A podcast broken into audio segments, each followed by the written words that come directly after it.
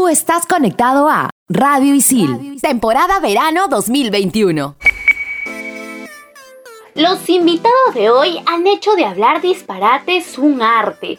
Su programa de humor negro e improvisación es uno de los más populares en YouTube y Spotify, donde la remeten con todo y contra todos. Pese a su irreverencia, ambos comediantes aseguran respetar ciertos límites, pero eso lo descubriremos en esta entrevista. Centennials y Millennials, tenemos el placer de estar conectados con Ricardo Mendoza y Jorge Luna de Hablando Huevadas. Aquí compartimos con gente que sabe. Cualquier cantidad de información. Su palabra pesa. Quiere más vacunas, pónganse en la fila. Y lo mejor de todo, con muchas ganas de conversar. Radio Isil presenta 10 preguntas y media. 10 preguntas y media. Bienvenidos a 10 preguntas y media por Radio Isil. Quien les habla es Andrea Ramírez Gastón y me encuentro conectada con Julia Calero. Hola Julia. Hola Andrea, ¿cómo estás? Muy bien amiga, gracias. Y también te tengo que contar que tenemos el gusto de estar conectadas con Jorge Luna y Ricardo Mendoza. Hola chicos, ¿cómo están? Hola, ¿cómo están? ¿Qué tal, chicas? ¿Qué tal, chicas? Buenas tardes. ¿Qué seriedad? Buenas noches. ¿Qué seriedad? Buenos días. Sí, no, como que mucha formalidad, pero cuéntanos un poquito cómo están sobreviviendo a la pandemia, qué les trae la vida. Bueno, todo bien por casa, el lado económico sí un poco se vio afectado. Estamos esperando pues cruzarnos con algún un señor que tenga cabeza de oso, pues y nos que nos dé algo, ¿no? Nos dé algo. nos ayude a vivir. Claro. Pero, pero no, no, todo sano, pero un poco tristes, aburridos, porque ya, ya no se vive, pues, ¿no? Como antes, que todos los días eran experiencias nuevas, vivencias, ahora estamos acá, pues, encerrados, pero todo bien. Sí, pues ojalá que en el futuro podamos tener una entrevista de manera presencial, ahora todo es virtual, pero la cuestión es cuidarnos. Así que ya sin más que decir, empecemos. ¿Están listos? Vamos. Ya, vamos. 10. Cuando están fuera del programa, ¿también hablan tonterías? Siempre. Todo el día. Ejemplifiquen. Te lo voy a decir en un término para que no me entiendas. Todo el día nos estamos punchando. Cuando hablamos de punchar en los comediantes, bueno, peruanos, ¿ah? Eh, decimos que estamos buscando chistes a todo. Estamos tratando de buscar el remate a, a una frase, a una ocurrencia, a una estupidez que dice alguien. Entonces es como un ejercicio constante que hacemos los comediantes de todo el tiempo tratar de decir algo gracioso. Pero eso solamente pasa cuando estamos entre amigos comediantes, nada más. O sea, entre nosotros lo hacemos porque cuando viene alguien extraño a veces es muy, muy bizarro y a veces se dicen cosas terribles. Ah, bueno, pero de manera general, ¿los peruanos hablamos tonterías? Y Eso creo que se, se- se sobreestima, no, se sobreestima al, al peruano, ¿no? Yo creo que sí. No sé, díganmelo ustedes. Es que lo que pasa es que, o sea, el peruano es ocurrente, pero no significa que es más ocurrente que el mexicano o que, Claro. o que el chileno. Lo que pasa es que cada país tiene su forma de, de loquearse. O sea, por ejemplo, no es igual cuando, por ejemplo, nos conectamos con Franco Escamilla, que es un gran amigo, y nos hacemos chistes y son muy diferentes a los que nos hacemos entre nosotros dos. Claro. Porque él tiene otro código de humor y él también, cuando habla con nosotros, tiene otro código de humor diferente a los que tiene con la mesa reñoña, por ejemplo. Entonces, no se trata de que el peruano es más chévere que el humor peruano. No, el humor no es universal. El humor funciona de manera local y algunas cosas se universalizan, pero son muy poquitas en verdad. Claro, sería creo una parte de lo que somos, ¿no? No es todo, pero es como una parte de. Yo creo que sí. 9.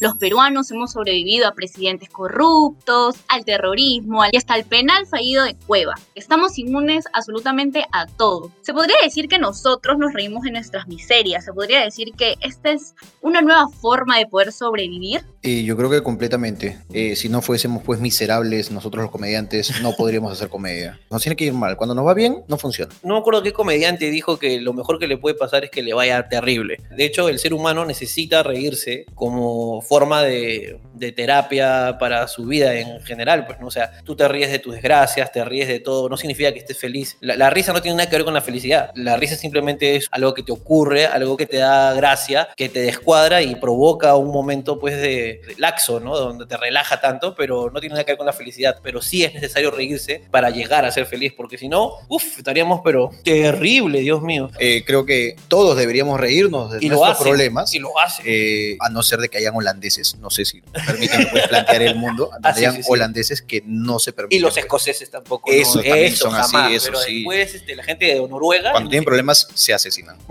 No, no, en serio todo el mundo lo hace y no solamente acá, todo el mundo literal.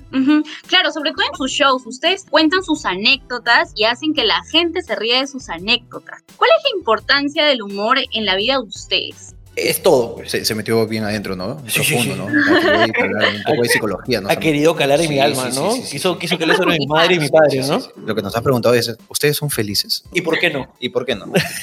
la, la comedia es todo para nosotros. O sea, mucha gente, por ejemplo, dice, oye, ahí- ahí está el pata chonguero, pues, de la oficina, ¿no? El pata chonguero de la universidad, ¿no? El pata chonguero del salón. Y el pata chonguero de tu salón es cualquiera de aquí. O sea, en nuestra oficina está llena de comediantes. Entonces, todo el tiempo están haciendo comedia. Todo el tiempo. Están editando un video y están haciendo comedia. Están comiendo y están haciendo comedia. Ujú. Hace poco fallecieron en un fin de semana los tres únicos familiares de uno de nuestros amigos comediantes y el primero que hizo un chiste fue Fue él. Eh, él agarró y nos hizo un chiste maravilloso del cual se lo celebramos y nos abrazamos, lloró, nos reímos, le mandamos tres chistes más cada uno sí. porque es nuestra manera de vivir. O sea, así somos. Y en algún momento como que ha habido como que alguien que les ha puesto el pare así con respecto a eso. Eh, bueno, sí, hay una regla aquí en el equipo, y todos son comediantes aquí dentro, que es Ah, que no vale picarse. No, Ah, no claro. hay un tema sensible a no ser de que tú me lo pidas. O sea, Claro, si tú claro. realmente, e- esa es la clave. Si tú no has dicho nada, este, y te picas por algo, te ardió, te molestaste, lloraste, lo que sea, por algo que te dijimos muy fuerte, es tu culpa por no venir y decir, escúchame, ese tema no te atrevas a tocarlo. Claro. Ya, listo, se acabó. Y es ley. Y no, es ley. no se toca. Te pongo un ejemplo. Este, por ejemplo, a ver, de repente a Jorge no le gusta que le molesten con sus orejas. Porque tiene un problema, pero no alguna vez en su vida. No, no es verdad, ¿no? Pero imaginemos que tiene un problema con sus orejas. Entonces Jorge me dice, hermano, con mis orejas no te juegues. Listo, no me juego con sus orejas. Pero con todo lo demás, desde sus hijos, su esposa, todo lo que pueda, lo voy a fastidiar porque esa es nuestra manera de ser. Claro, pero es chévere, ¿no? Porque en el trabajo también no se vuelve un ambiente tan tóxico, ya tienen como que sus límites. 8.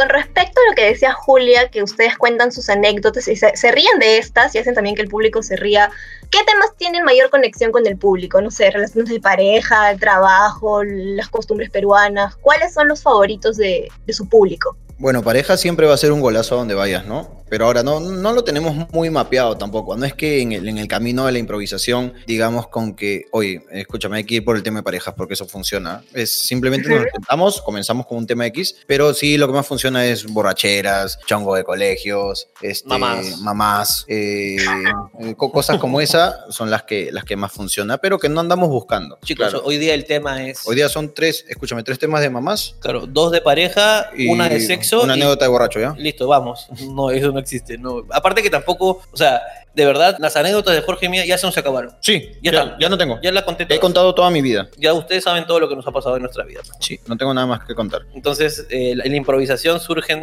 ahí algunas cosas, o también surgen algunos recuerdos ajenos o propios, o nos inventamos cosas de repente, de- y no se hace, ¿ah? En realidad, igual como que le dan en el, en el clavo, ¿no? Porque la gente los escucha y se mata de risa con lo que ustedes lo que ustedes les ofrecen, así que de una u otra forma, así no se ha planeado y se haya, como ustedes dicen impro, le dan ahí en el clavo. El- de hecho, la, la gente pide mucho y, y- y es lo caso porque temas para esto. Ya, tu primera vez. Y es como, ¿de verdad quieres hablar sobre eso que ya se hablaste el cansancio? Y luego lo hablas Claro. y no les da risa. Claro, o sea, es un tema que de hecho hasta nos llega a fastidiar. claro. Porque, o sea, eh, justo en, en una entrevista lo, lo comentábamos, una vez hicimos eh, un programa donde hablábamos una hora sobre moscas. que- Sobre que- moscas. Sobre las moscas. Sobre sí. moscas. La mosca la fruta. Nos inventamos cosas sobre Nos la inventamos un mundo eh, donde solo existían moscas, trabajos de moscas, eh, centros de atención al cliente por moscas, los reclamos que podrían tener las moscas, por qué podrían ir presas las moscas y mil cosas. Una hora hablando de moscas. La gente en el teatro la pasó muy bien. Cuando lo subimos a YouTube no le gustó a nadie. No lo valoraron. Eh, no nos merecen, eso es lo que pasa. Nuestro público no nos merece. No nos merecen, no nos. No merecen. buen recibimiento. no nos merecen y, y es algo que nosotros como comediantes eh, eh, celebramos mucho. Entonces sí hasta nos llega un poquito a incomodar a que diga que Jorgito cuente una anécdota de su colegio. Claro. Yo te puedo asegurar que nadie se ríe por identificación de la anécdota. Yo cuento una anécdota en el colegio que una vez un chico escondió un sable en el, en el foco de- del salón y que mientras estaban gritando el sable se cayó. Este chico era muy piraña. Yo te puedo asegurar que a nadie le ha pasado eso. Y te puedo asegurar que no se ríen por identificación, se ríen por cómo yo lo conté y todos sus quecos que le metí. Entonces no es que te dé risa las anécdotas eh, infinitas de Jorge Luna en su colegio, sino que te gustó cómo lo conté Claro. Claro. Pero llega un momento en el que las agotas. Por eso vivíamos, pero ya no se puede vivir simplemente. Entonces estamos en una escasez de vivencia. De pura invención. Sí, sí, sí. sí. Claro, y de eso nació hablar una hora de las moscas, ¿no? Bueno, ya Claro. vamos a continuar en el siguiente bloque, aquí en 10 preguntas y media por Radio Isil. En 10 preguntas y media, una entrevista boomer para la historia. De las entrevistas más divertidas de Jaime Bailey emitidas en su programa El Francotirador por frecuencia latina, la de Carlos Alcántara es quizá la más recordada por el público peruano y también por el propio actor. Cachín recuerda ver a Bailey prácticamente caerse el suelo de la risa la noche del 24 de agosto del 2008, pero lo que tal vez nunca olvidará es que entre las secuencias de aquel programa, el periodista fue el que le sugirió llevar su unipersonal a su madre a la gran pantalla, y así lo hizo cinco años después. 10 preguntas y media. Por Radio Isil. 7.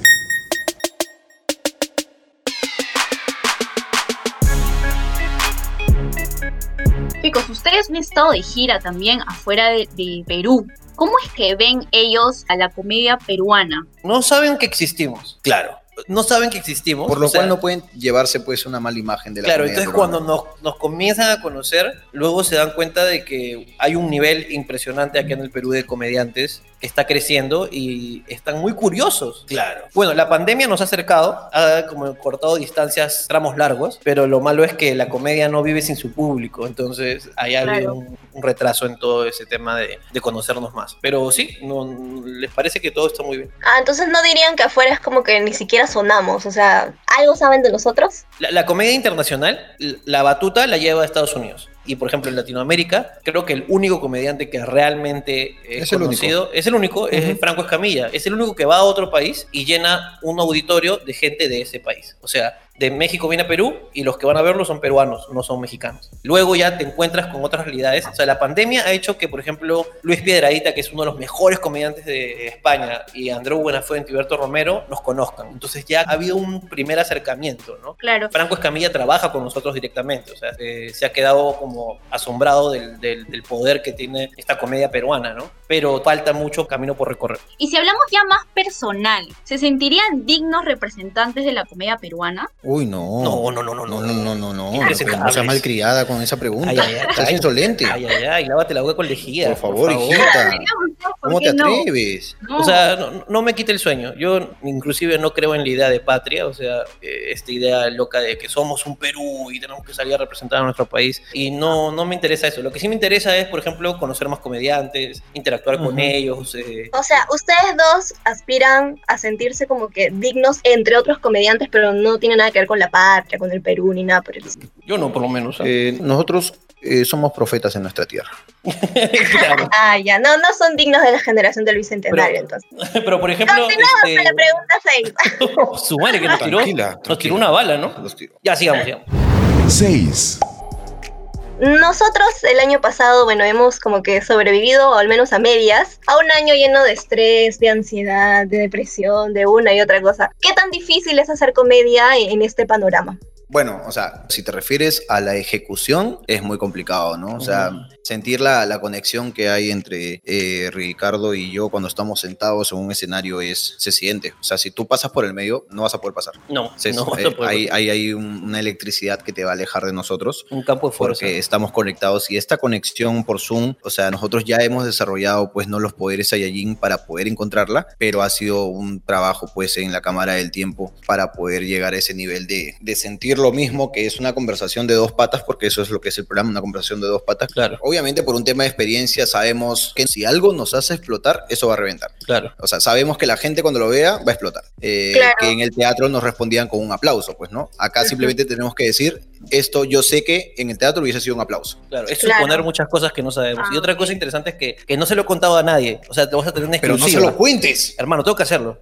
es que Jorge Luna y yo conversamos de nuestros sentimientos como buenos esposos. Sí. ah, ahí hay un bromance entonces. Hay un bromance, exactamente, ¿no? O sea, siempre, aunque no lo creas, eh, ha sido muy duro. Por ejemplo, había días enteros que pasaba con Jorge conectado cuatro o cinco horas en el Zoom, diciéndole, hermano, me siento mal, no sé qué hacer con esto. Y él me decía, yo también, pero ¿cómo lo superamos? Pero llorando juntos. por Llorando te estoy juntos. diciendo, eh, exactamente. ¿Cómo hacen ustedes para lidiar con sus emociones de manera personal? Porque me imagino, o sea, tener que estar, no sé, triste, preocupado por alguna cosa que te haya pasado y salir y tener que hacer reír a la gente porque es tu trabajo. Y resulta que entre ustedes dos se apoyan, genial. Sí es complicado. De hecho, esto también no se lo he contado a nadie. Hermano, pero no sé si lo debes hacer. Se lo voy a contar igual. Listo.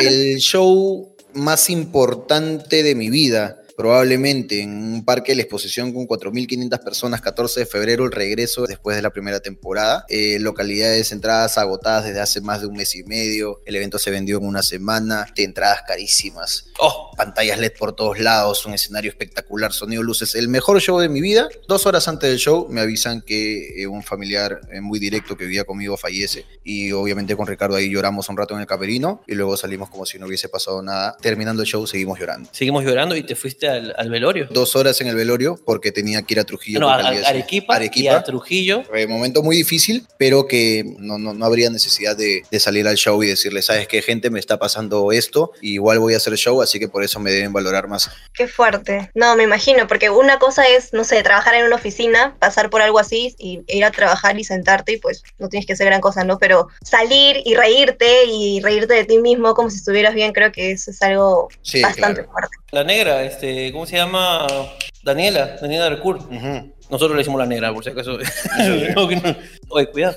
Este, no, eh, Daniela eh, se le murió su abuelo y fue al programa. Era una invitación con dos amigos a los que podía rechazar. Y le dijimos, negra, escucha, si de verdad no puedes. Y nos dijo, escuchen, hermanitos, esto es lo único que me va a salvar de mi tristeza. Por favor, que no me cancelen. Y nosotros, ya, negra, acá estamos para ti. Vino la negra, se sentó y, y le dijimos de frente, oye, este, ¿tiene frío igual, igual que tu abuelo? Y pa, de frente comenzaron los chistes de que se murió su abuelo. Y la mujer estaba en su gloria y nos abrazamos luego el show. Que gracias, hermanos, le he pasado muy bien y me han hecho olvidar este mal momento. Y nosotros estamos ahí para ti, Nerita. O sea, es parte de nuestra vida. Es parte de nuestra vida. Una vez más, como se dice, el humor salvándonos de las desgracias.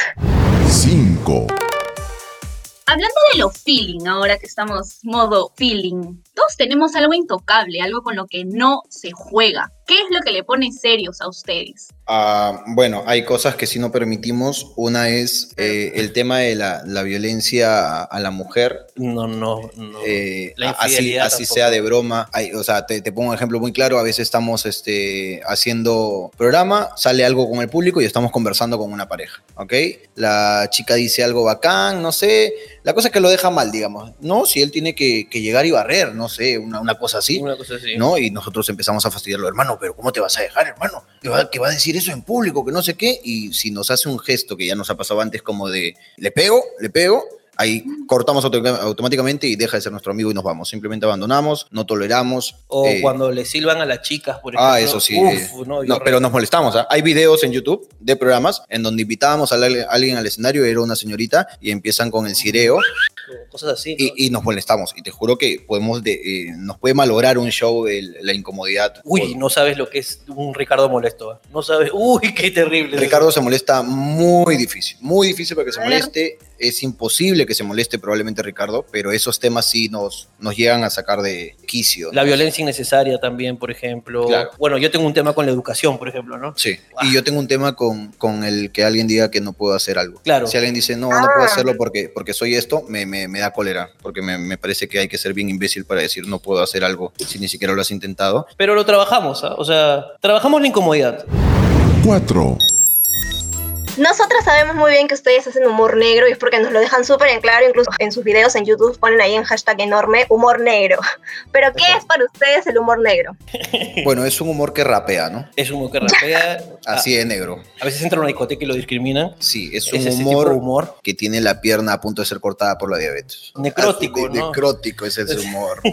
Eh, un humor que tiene un objetivo no claro. Te lo explico más o menos para que entiendas. Todo chiste en el mundo, todo chiste, no existe chiste en el mundo que no ataque a algo o a alguien. Así sea el chiste más blanquito que tú creas, se burla de algo o de alguien. El humor negro, a veces lo que pasa es que crees que te estás burlando de algo, pero en verdad no te estás burlando de eso, te estás burlando de otra cosa. Por ejemplo, ahorita Jorge y yo hemos lanzado pues una seguidilla de frases que son incorrectas. Tú eres, este, te discriminas a... Para nada, hermano. No, para nada. Yo Es más, tampoco. me, me considero de. ¿Te consideras... Soy este, parte de ellos. eh, Claro, Simio no mata simio. exactamente, exactamente, pero no estás atacándolos a ellos, sino No, para también nada. Estoy, estoy eh, queriendo incomodarla. incomodarnos a ustedes, exactamente. ¿Quién diría que un simple hashtag tiene tanto trasfondo? Pero Hay mientras mucho. nos vamos todos a analizar esto del humor negro y a reflexionar, ya regresamos con el último bloque aquí en 10 preguntas y media por Radio Isil. En 10 preguntas y media. Para que veas, escuches o leas. No hay mejor manera de superar nuestras desgracias que riéndonos de ellas y Netflix lo sabe. Es por eso que el 27 de diciembre del 2020 estrenó un falso documental sobre el caos que reinó en dicho año. Los principales sucesos que aborda esta producción, desde un filudo humor negro, son la pandemia por la COVID-19, las protestas de Black Lives Matter y las elecciones presidenciales en Estados Unidos. Dead to 2020, de los mismos creadores de Black Mirror, cuenta con la participación de los geniales Samuel L. Jackson, Hugh Grant y Lisa Kudrow, una sátira audiovisual que al parecer funciona también para el 2021. 10 preguntas y media. Por Radio Isil. 3. Bueno, los hemos escuchado a través de las entrevistas que ustedes han dado y han comentado que su formato no encaja en la televisión. ¿Por qué creen ustedes que la televisión en sí los odia? No creo que nos odias. Nos- Sí. Nosotros odiamos la televisión. que Nosotros lo odiamos, sí. O sea, me, me molesta eh, La aceptar, aceptar que tengo que pensar que la única forma para triunfar es la televisión y no es así. O sea, ¿cómo puedo explicarte? Una vez no, nos llamaron es, de un canal de televisión para hacer un piloto. El piloto salió muy paja y simplemente dijeron que no porque, o sea, no estaba te- preparada todavía la televisión para eso. Claro, se podría decir que en el formato digital no tienes esa presión, o sea, de cierta manera les da esa ventaja, ¿no? Sí, la única censura que tenemos en el YouTube es la nuestra. Nosotros, eh, después de un programa grabado o en vivo, nosotros decidimos que sale en YouTube. Si hay algo que en el show en vivo nos dimos la licencia de decir por el La momento, onda. la onda con el público, la intimidad que hay en un teatro y que sabemos que ni siquiera en internet van a poder eh, aguantar eh, el humor sobre un tema tan polémico, nosotros decidimos censurarnos y sacar esa parte del programa. Claro. 2. A ver, en tiempos de tantos movimientos sociales como el Black Lives Matter, Ni Una Menos, la Unión Civil, ¿por qué creen ustedes que nos seguimos riendo de chistes racistas, sexistas y discriminatorios? Uy, has tocado fondo, ¿ah? Es que como te digo, mucha gente no sabe por qué se ríe. Claro. De repente una persona está haciendo un chiste homofóbico para denunciar que la homofobia es estúpida. Y tú dices, ah, no, te pasaste de homofóbico. No, no, no, creo que no entendiste el chiste. Eh, es una línea muy delgada. Cada persona debería de evaluar, que no lo van a hacer jamás, de qué se ríen. Porque en el chiste hay una cosa que se llama la intención. ¿Cuál fue la intención de este comediante al hablar sobre ese tema? Es decir, simplemente decirlo para que te des cuenta que nos incomodamos, da risa, ¿no? Estoy jugando a la incomodidad, estoy jugando a que te des cuenta que esto es estúpido. Pero bueno, pues la gente a veces lo malentiende, ¿no?